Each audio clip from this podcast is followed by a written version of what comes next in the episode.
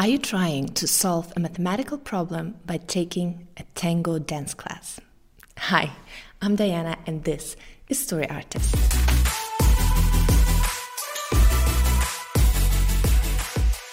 In this video, I will tell you how to get the best story ideas. If you use the principles in this video, you will never fear the blank page and you will always come up with solutions to story problems in an instant. And I think there's some kind of a mythical fog that surrounds the notion of story ideas as if some chosen people only get the best ones, like J.K. Rowling's and the Hemingways and the John Grishams of this world, and probably not you. So you're just waiting for the kiss of the muse, and it never happens. But what if I told you that you could train your brain to come up with great story ideas daily? What if I told you that you would never have to fear the blank page again? So let's throw away the misconceptions, clear the fog, and here are five scientific hacks you can use to come up with great story ideas. Number one, fill your mental inventory. Think of your brain as if it was a mental inventory that you can fill, and you can fill it with everything. Be somebody who's interested in all the things from pottery classes to shark attacks to dinosaurs or aliens and future technology. Be interested in everything because everything can fill your mental inventory. And the more you know, the more stories you know, the more information you have that is in your brain and probably also on some piece of paper like an idea log or something the more ideas you will generate. Errol Stein calls it the idea shop, which is a collection of all your experiences, memories, and knowledge. And James Patterson recommends having a vast universe of stimulation. So forget this notion of the crazy writer sitting at home in his cave and typing uh, until his fingers bleed. No, actually, a great storyteller is someone who, yes, does the work, but also goes out into the world and explores. So here's your excuse to binge watch all your favorite TV shows and learn from them, to travel the world, to try exotic dishes and try out several things, go on adventures, because all of this will fill your mental inventory. Targeted research online or in books also falls into this category, and also observation we have to set our minds to observe the people around us because, like the world, we are really sunken into our phones and we forget to see and to observe what people around us do. Errol Stein actually has had some great ideas for books when he observed people, for example, on the airport or in some cafes. So every time you get up in the morning and leave the house, prepare yourself have this mindset of filling your mental inventory with, with some new information. And number two is synthesia, which means actually there are no new ideas in the world, but new ideas come from a new combination of old ideas. And this is what synthesia is all about a novel, innovative combination of old ideas. And here you can see why this mental inventory is so important because you have all of these old ideas, all of this information, and now you can combine it into new original ideas. Designer Andrew Wuko argues originality comes from making connections, seeing patterns where others see chaos, taking old ideas and elevating them to new perspectives. For example, do you know how the movie Aliens was pitched? It was pitched as Jaws in space. Or the movie District 9, which combines the style of a documentary with something completely novel, like an alien story. So he took two things documentary style camera and an alien story and combined them into something really original and a really original alien movie. In order to practice synthesia, you can start taking some common storylines and trying to give them a very interesting twist. And normally, when you come up with ideas, the first ideas are always, always boring and always, always typical. So try to get away from those ideas, or if you have them, try to give them some kind of a new twist. Think about what people wouldn't expect to be added to this mixture. Take something from your mental inventory and try to combine them into something people wouldn't expect. And number three is train your idea muscles. And you can train them in three different ways. The first way is writing in the morning. Why? Because it's scientifically proven that our subconscious is the most active in the morning. So, what you can do is actually sit down every morning.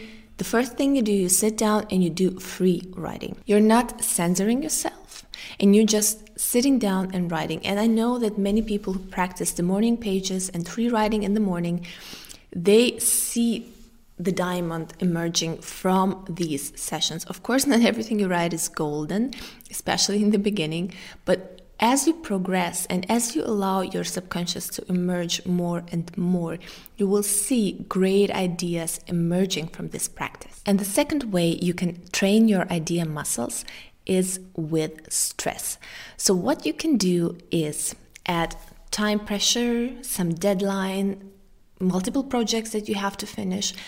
And this stress, the small doses of stress, can actually help you come up with new creative ideas. But be really careful about stress because, of course, stress is abundant in our time, and you don't want to add too much stress because this way you will burn out. What you need is really targeted small doses of, of, stress, like setting yourself a timer or giving yourself a deadline that you talked about with your editor or you say you beta readers i will give you the manuscript by this and this deadline. And this way it will give you the push needed to come up with great ideas and finish your manuscript. And the third one is bad ideas. So, studies at MIT have actually shown that the sheer volume of ideas produces inevitably good ideas along with the bad ones. And I know that Seth Godin was asked how he comes up with all his great ideas. And he said that writers, musicians, creatives, they fail a lot, but they also have great ideas and they actually fail less than th those who have no ideas at all. Seth Godin said that someone asked him how he comes up with so many good ideas, and it takes the other person like one, two, or three months to come up with one single good idea. And he asked him in return, So, how many bad ideas does he have a month? And he said, None. So, what you can do is actually sit down. I know that some people recommend to do this. Sit down and write like 10 or 20 bad ideas every morning. Allow yourself to have bad ideas. But you will see that if you practice that, from these bad ideas, one diamond will emerge.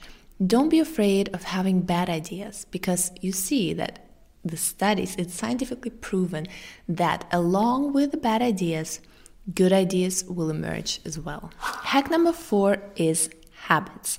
So you can actually train your brain to be creative. It's true by giving it a habit. Friedrich Schiller, a very famous German poet and playwright, claimed that the odor of rotting peaches gave him more inspiration. And this sounds really bizarre, but there's some truth to it because there are triggers that can signalize to our brain that we need to be creative right now like uh, odors, beverages, places, music and sounds, and so on. We have we can train our brain with the habit of being creative and being inspired. How can you do this? By creating a habit. Find some trigger that you can use it can be also several triggers. It has to be something special though, like with Schiller, he had the rotting peaches. Take something that you don't have in your everyday life. I know authors sometimes drink coffee from some special cup, for example, or they light a candle. And take this trigger and use it as a trigger for your writing habit. And this way, your brain will realize okay, when this happens, I have to be creative. And once you establish that, it takes time, obviously, and you have to stick to it. But once the habit is inside your brain, it will trigger your creativity without you having to fight for it. And the last hack is distraction. Did you know that while Einstein worked in the patent office, he had the most successful years of his career? He published three papers that would change the course of histories for generations to come. Why did this happen?